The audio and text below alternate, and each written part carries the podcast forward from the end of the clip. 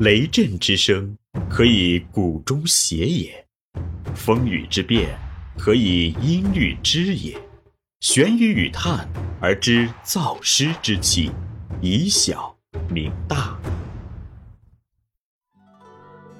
欢迎继续收听玄宇文化独家出品的《东方智慧导读系列之悲惨世界中的逍遥人生》，庄子导读，刘丰涛编纂，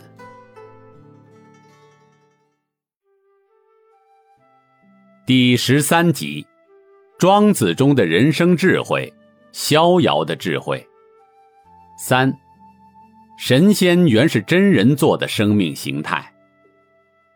后世的道家把神仙作为人生理想，而庄子也被他的徒子徒孙尊奉为南华老仙，变成了神仙。神仙是什么呢？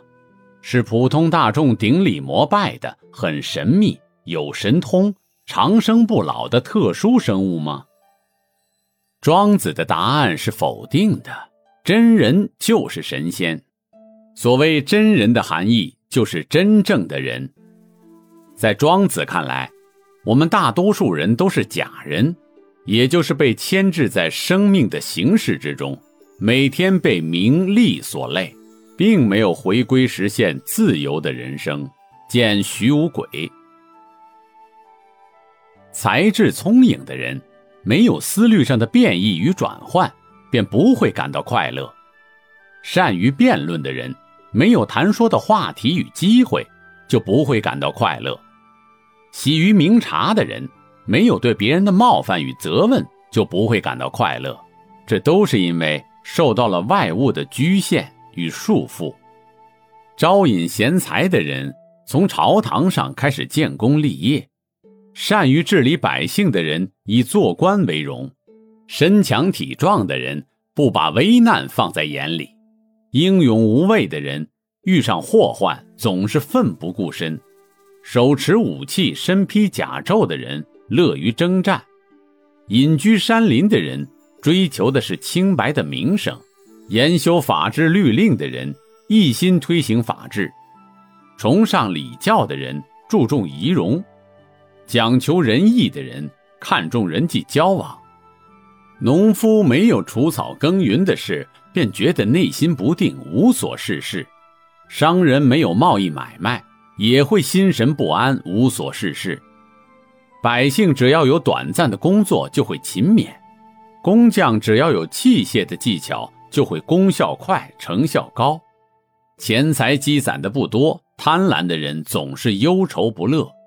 权势不高不大而私欲很盛的人，便会悲伤哀叹；依仗权势掠取财物的人，热衷于变故；一遇时机就会有所动作，不能够做到清静无为。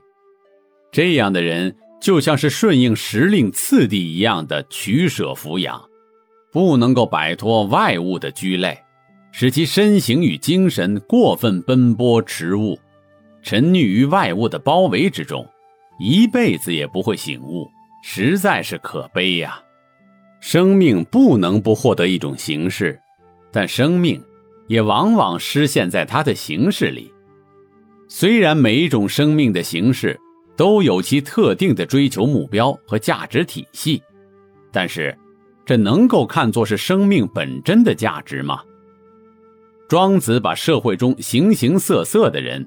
不论其担任何种社会角色，以什么样的形式生存，一概指为持其行性，前知万物，终身不返。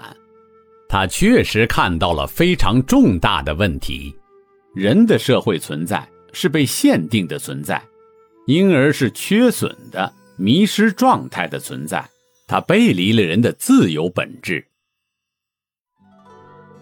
这里是玄宇文化东方智慧导读系列之《悲惨世界中的逍遥人生》，庄子导读。思而变，知而行，以小明大，可知天下。